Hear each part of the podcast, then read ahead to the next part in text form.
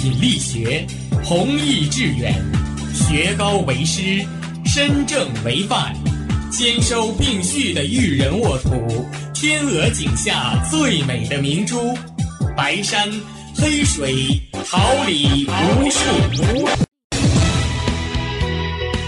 您正在收听的是哈尔滨师范大学广播电台，用声音技术生活，让声音雕刻未来。用声音记录生活，让声音雕刻未来。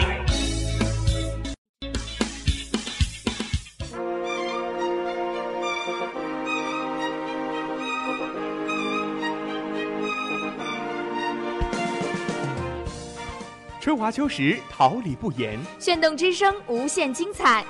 FM 七十六点二。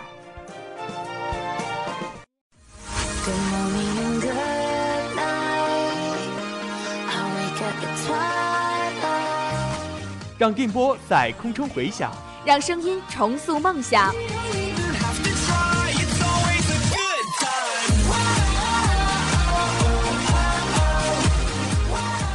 上用电波打破沉寂。在年少的岁月里，让声音尘封迷茫。我的快乐源泉，我的青春宣言。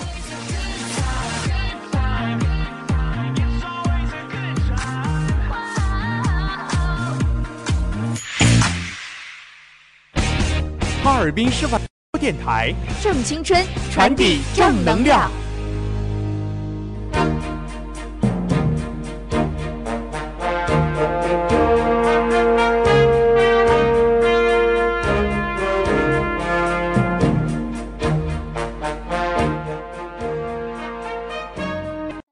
党政时讯，等待成熟的神韵；红色旋律回荡着爱的足音，风云记忆幻化成浓浓的思绪；党史博览凝结成一幅永恒的图景；梦幻曲调唤醒您和瞌睡的流云；以真诚思念编织的爱，在这里随电波传递。调频七十六点二兆赫，哈尔滨师范大学广播电台，每周一中午固定栏目《新闻看天下》。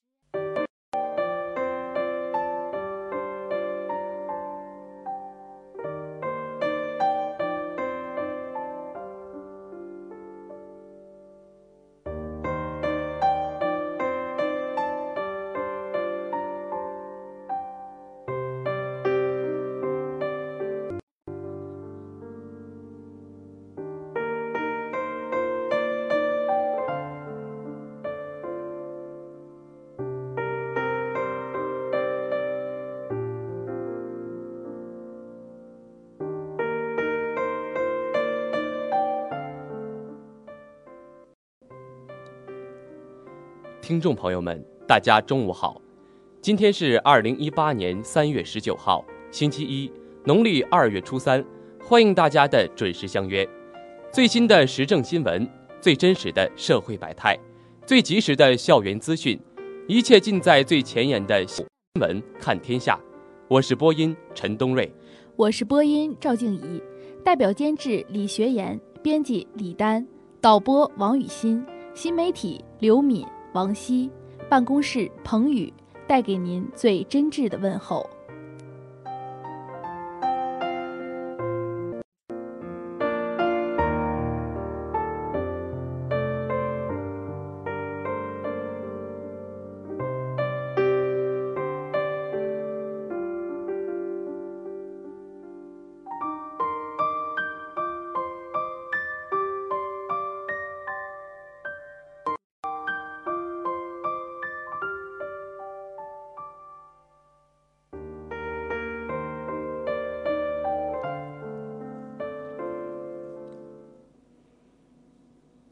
聚焦党政风云，捕捉热点时讯，用心聆听革命先驱，获取最新校园动态、青春脉搏。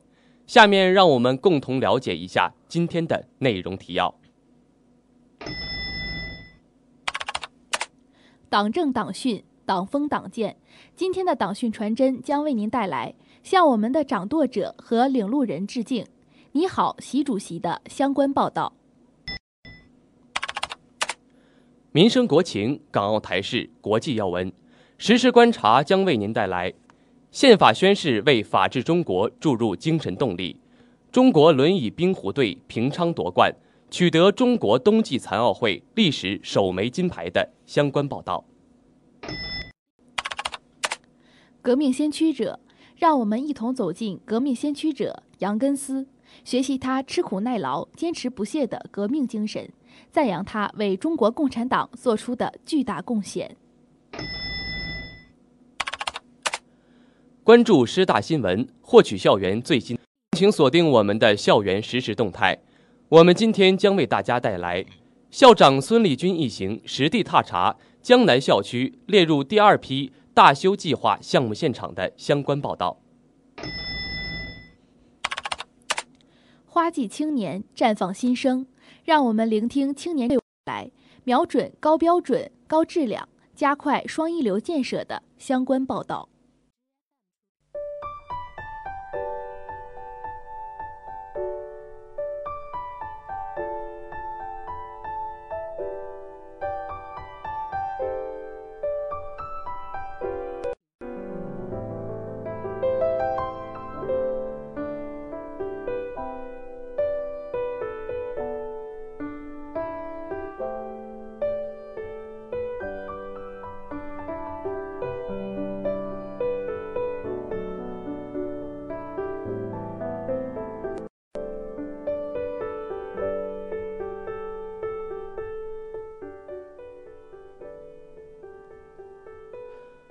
中国共产党是我们的执政党，代表最广大人民的根本利益，并在不断的实践中总结经验教训，更好地为人民服务。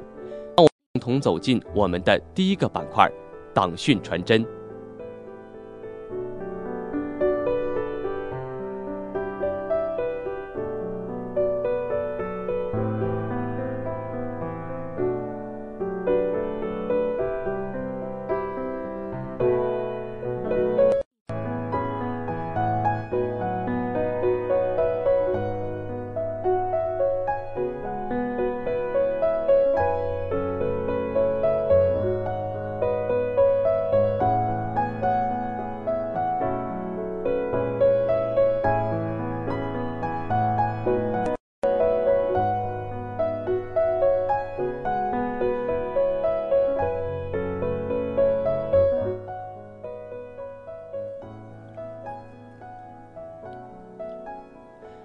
向我们的掌舵者和领路人致敬。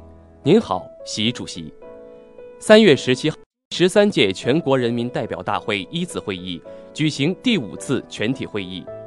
中共中央总书记、中央军事委员会主席习近平全票当选中华人民共和国主席和中华人民共和国中央军事委员会书记。雷鸣般的掌声在人民大会堂响，这是十三亿多人民的共同心声。是全党全军全国各族人民的共同心愿，巨大的政治勇气，强烈的责任担当，深厚的家国情怀。五年多来，深受全党全军全国人民衷心爱戴的人民领袖习近平，进行了具有许多新的历史特点的伟大斗争，全方位推进党和国家事业取得历史性成就，发生历史性变革。中华民族进入了朝气蓬勃的新时代。实践证明，中华民族之所以能迎来从站起来到强起来的飞跃，根本在于以习近平同志为核心的党中央坚强领导，根本在于新的伟大斗争实践中形成了领袖习近平这个党中央核心、全党核心的坚强引领。习近平总书记是新时代中国特色社会者。是实现中华民族伟大复兴中国梦的领航者，无愧为全党拥护、人民爱戴的领袖，无愧为国家的掌舵者、人民的领路人。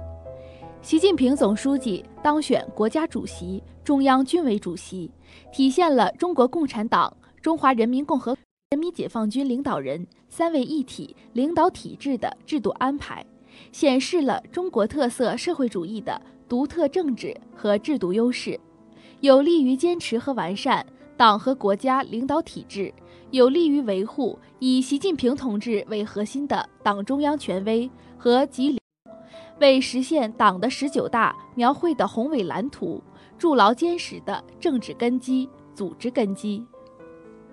领袖来自人民，领袖的智慧和力量正在转化为全党全国人民的智慧和力量。中国智慧、中国方案赢得全世界悦和响应。一个生机盎然、充满活力的社会主义现代化国家，正日益走进世界舞台的中央。我们一定要众志成城，坚定四个意识，紧密团结在以习近平同志为核心的党中央周围，在领袖习近平的带领下，戮力同心，奋勇开拓。我们坚信，有习近平总书记作为我们的掌舵者和领路人，有全国各族人民的团结一心、共同奋斗的精神，承载着中华人民伟大梦想的中国号巨轮，必能破浪前进。胜利驶向光环。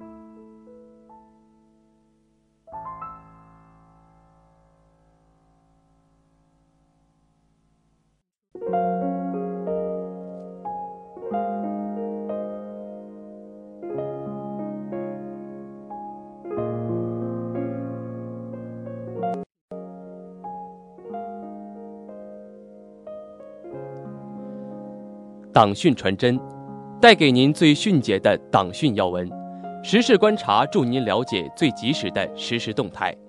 下面让我们迎八面来风，查内外时事，实时观察，观察。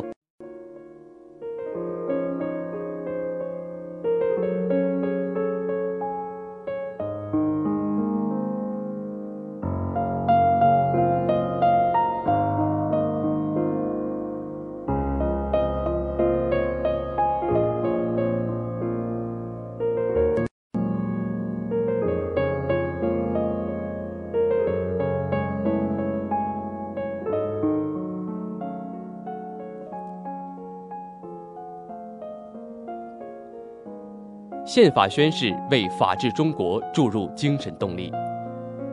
三月十七号，国人大一次会议第五次全体会议上，首次举行了宪法宣誓活动。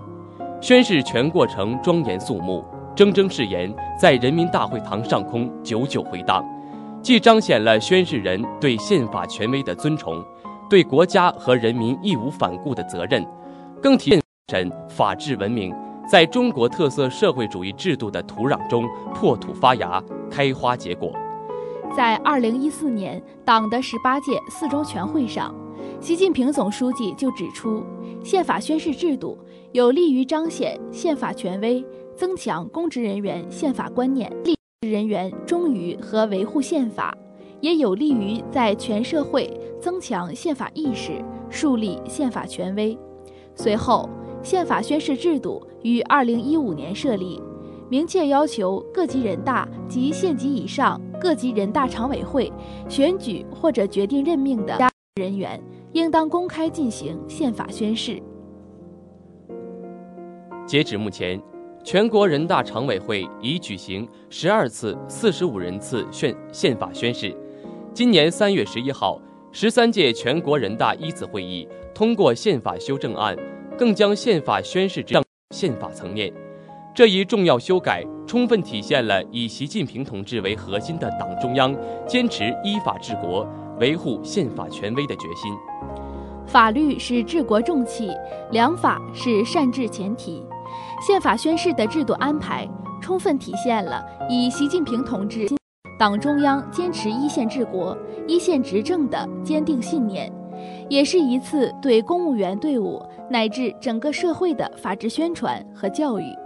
只有通过更多这样春风化雨的方式，让宪法精神真正入脑入心，法治中国的未来则源源不断的精神动力。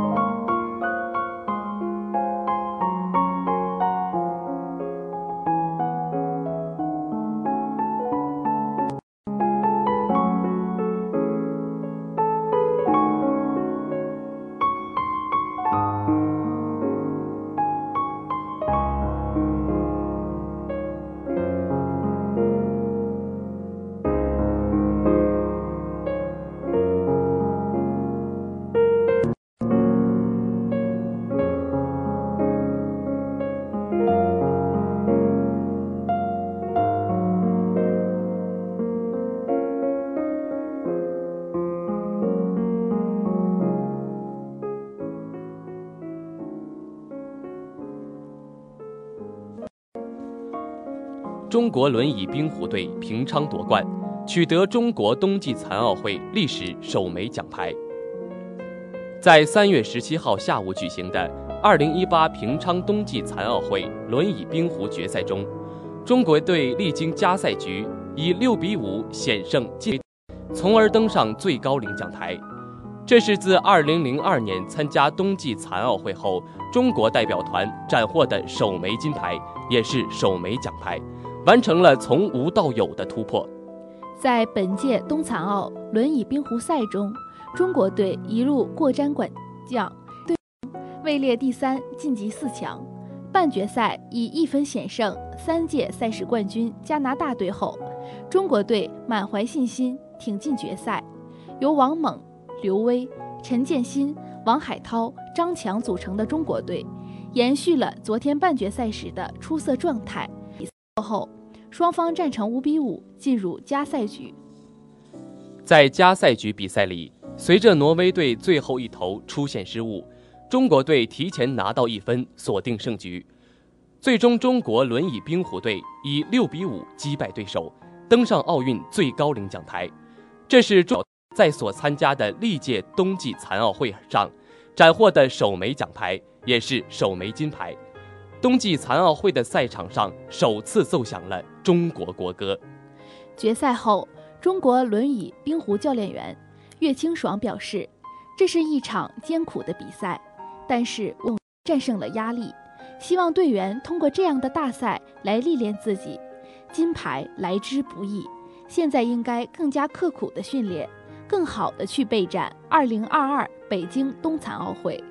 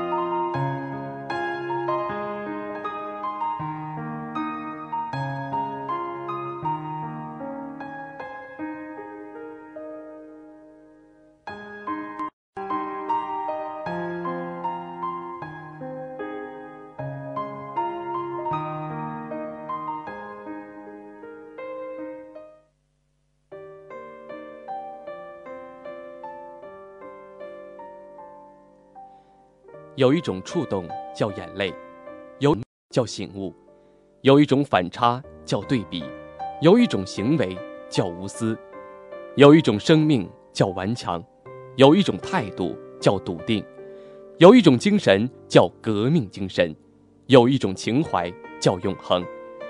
下面让我们一起走进革命先，倾听能够激励你我、洗涤心灵的革命事迹，走出阴霾，迎接阳光。站在巨人的肩膀，勇敢前行。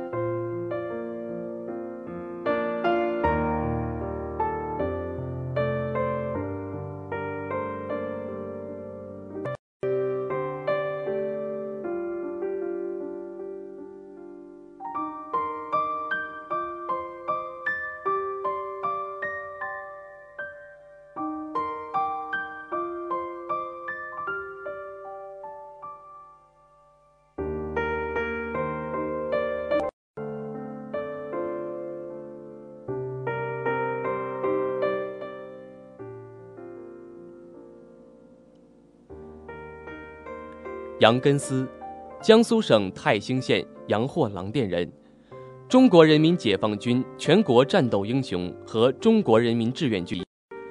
杨根思作战英勇，屡立战功，被誉为“爆破大王”，被评为华东一级战斗英雄，获华东三级人民英雄、全国战斗英雄称号。一九二二年十一月六号，杨根思出生在江苏省泰兴县黄桥地店一户贫苦农村家庭，父母早亡，八岁的杨根思成了孤儿，十岁当了放牛娃，十二岁随哥哥到上海，在资本家的地毯工厂做童工。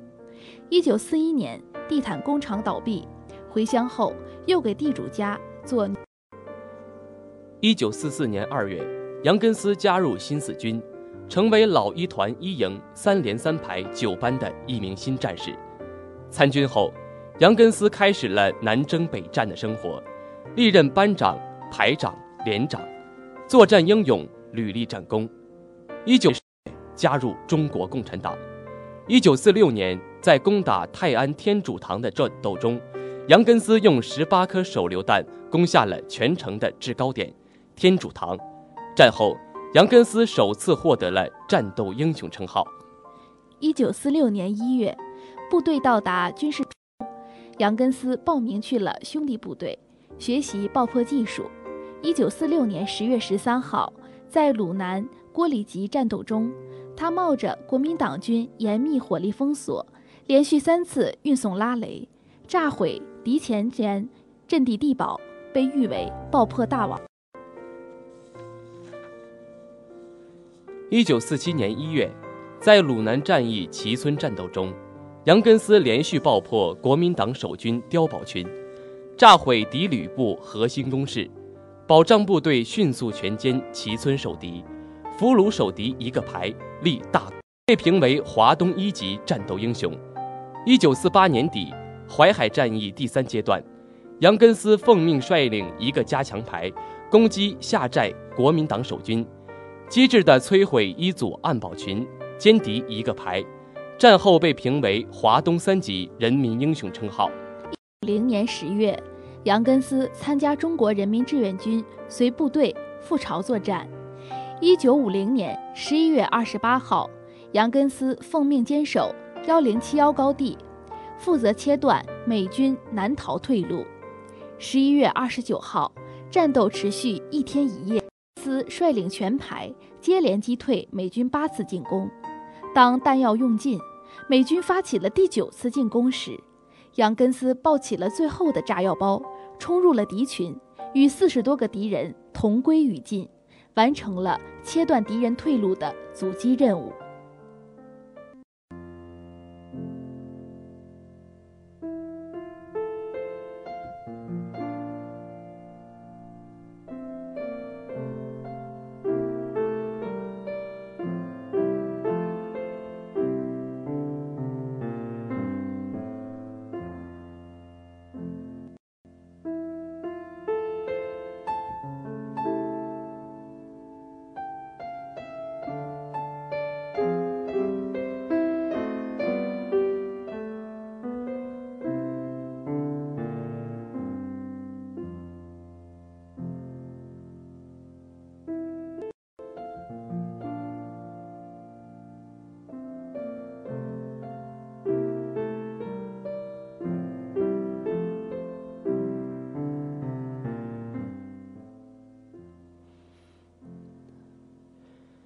青春飘动的魅力师大，丰富多彩的校生活总能给你我带来不一样的感动与惊喜。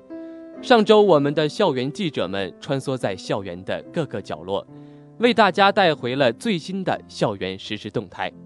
下面，让我们一起来关注师大新闻，聆听师大之音。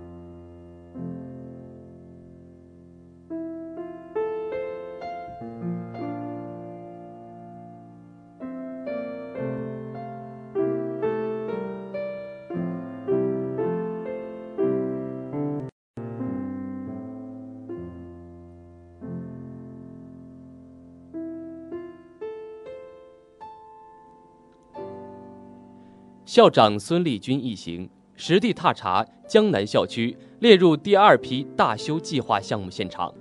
三月十四号下午，校长孙立军、党委常委、副校长马明一行深入江南校区，实地踏查了列入二零一八年第二批大修计划的项目现场。孙立军同志一行先后踏查了田家炳教学楼、文化产业园区。每到一处，孙立军都仔细查看大厅、走廊、公共卫生间、教室等区域，认真听取相关教学单位的实际需求，详细询问第二批大修计划和实施方案，并对有关项目提出意见和建议。针对师生反映较多的教学楼冬季室内温度低问题，马明同志提出：一是对供热管网进行改造。学校将从新艺术教学楼地下新建的一级换热站接出管线，为田家炳教学楼、美术学院楼、原物理楼和琴房供热。学校将采取对教学楼老化破损严重的门窗进行升级改造等措施，解决教学楼冬季室温的问题。孙立军同志指出，为了改善办学条件。给广大师生创造良好的学习和工作环境，在更紧张的情况下，多方筹措资金，启动了二零一六年来的首次全面大修，并将大修工作列入二零一八年学校重点工作。孙立军同志要求，所有维修改造项目从设计到施工，都将本着简单、耐用、美观、大方的原则，施工过程中。相关部门要加强流程监控、预算、审计、招标、现场监管、工程验收、竣工决算等环节，要高标准、严要求，切实打造优质工程。孙立军调，江南校区是哈师大的母鸡，学校一定要建设好江南校区。第二批大修项目的主体是江南校区。将重点解决教学楼供暖不足和室内外环境等问题。学校将尽最大努力为江南校区师生和家属都和谐的工作、学习和生活环境，让老师们能够全身心地投入教学、科研和艺术创作，让同学们能够在舒心愉悦的环境里读书学习。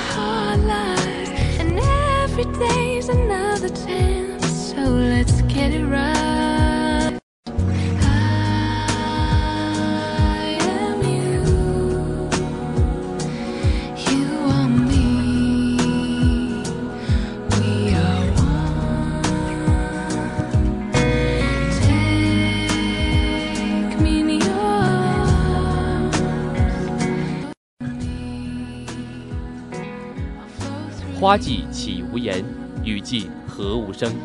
静聆绿芽心，舒展花蕾情。奏青春之曲，听青年之声，舞木叶之步，燃热血之火。青年的心声，我们；时代的心声，你我共同发现。青年至上，正能量，我们在发声。让我们共同走进今天的青年之声。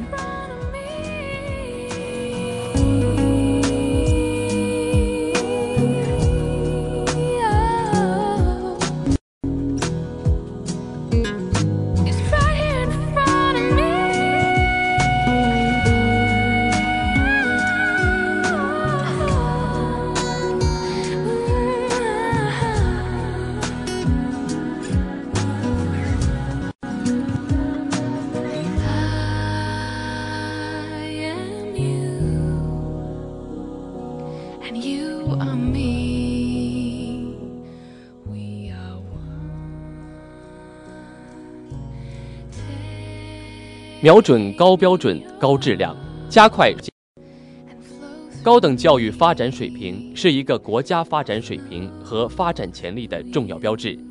近五年来，我国高等教育取得了举世公认的成绩。党的十九大报告要求实现高等教育内涵式发展。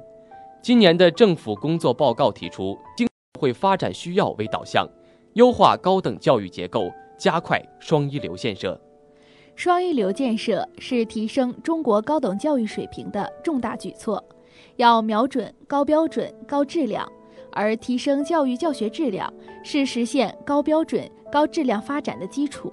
大学和一流学科建设的关键在于培养一流的人才，要坚持价值引导、立德为先，培养全面发展的人才。要通过教育教学改革。推动从以教为主向以学为主转变，大力推进通专融合建的育人体系，要着重培养学生的创新意识和创业意识，着力打造创新教育的实践平台，把创新创业教育融入人才培养体系，要全面提升学生的国际视野，培养学生的全球胜任力，增强学术力是实现高标准、高质量发展的关键。学术研究水平是一流大学核心竞争力的重要体现。大学要坚持面向国际学术前沿，面向国家重大战略需求，不断提升创新能力，努力创造高水平的研究成果。推进跨学科交叉，开设交叉专业和人才培养项目，构建不同层次、不同类型的跨学科交叉组织。形成促进跨学科交叉的创新生态系统，构建完善的大学制度文化体系是高质量发展的保障。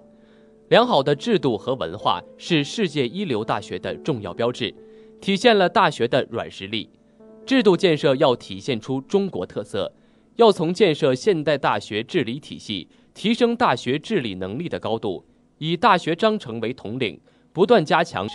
明确学校各级组织的职责权力分配，规范管理体系和运行机制，努力构建完善的现代大学制度。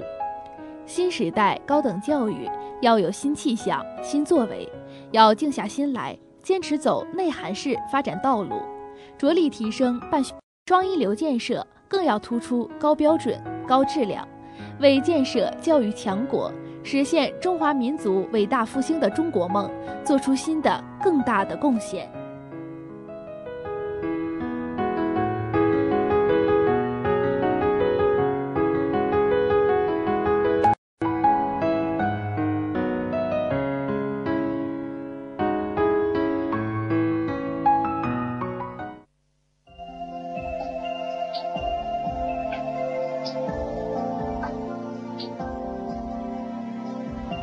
不同的日子，同样的问候。下面新闻看天下的脚步，一同来关注本周的天气情况。星期一，白天，多云，零下十摄氏度到六摄氏度，北风三到四级。星期二，白天，晴，十一摄氏度到零下二摄氏度，北风二到四级。星期三，白天，晴，零下七摄氏度到四摄氏度，南风二到三级。星期四，白天，晴，零下五，零下七摄氏度，南风三到四级。星期五，白天，多云，零下二摄氏度到十摄氏度，北风三级。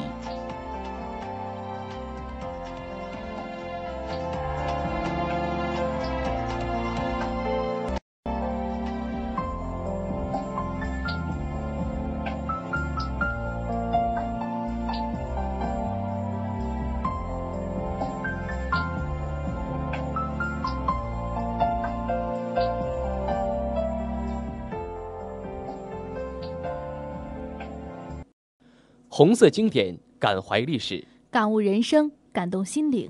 新闻看天下，吹响最迅捷的消息短笛。新闻看天下，奏响最动人的新闻乐章。播音：陈东瑞、赵静怡，代表监制：李学言，编辑：李丹，导播：王雨欣，新媒体一办公室：彭宇。感谢您中午的准时相约，感谢大家的收听，下周一我们再会。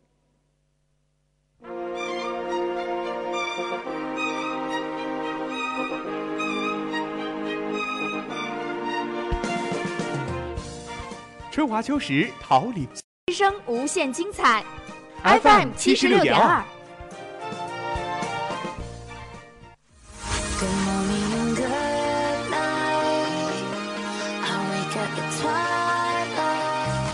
让电波在空中回响，让声音重塑梦想。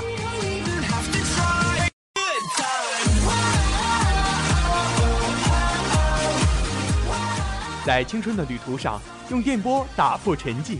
在年少的岁月里，让声音尘封迷茫。我的快乐源泉，我的青春宣言。